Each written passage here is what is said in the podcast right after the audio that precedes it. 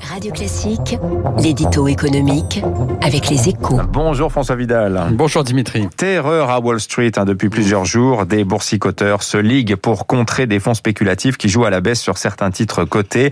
Euh, cette offensive de la horde des Redditeurs a eu un succès spectaculaire et pris tout le monde de court, François. Hein. Bah c'est vraiment du jamais vu, hein, Dimitri. Hein. Le, le, phénomène a pris une telle ampleur que les pertes d'un des hedge funds ciblés se chiffrent en milliards de dollars et que beaucoup d'autres ont préféré battre en retraite avant de subir le même sort. Alors, bien sûr, hein, il y a du David et Goliath dans cette affaire, hein, et on peut voir avec une certaine sympathie le fait qu'une coalition de, petits porteurs agissant en meute fasse mordre la poussière à des hedge funds qui spéculent sur les difficultés financières des entreprises.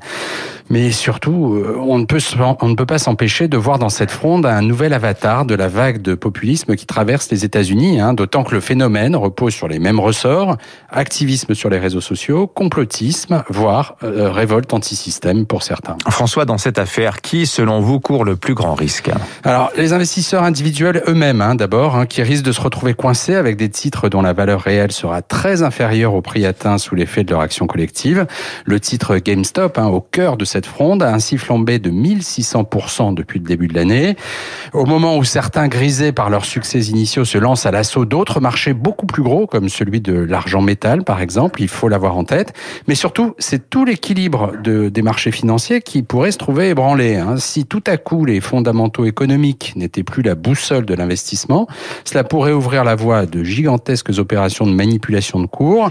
C'est ce qui explique que Wall Street s'inquiète et que les régulateurs s'intéressent désormais de près au sujet.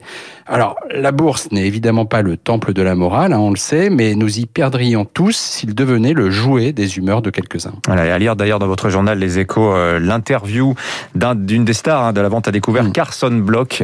Il envisage carrément de se retirer en partie euh, du système de la vente à découvert. Merci François Vidal des Échos.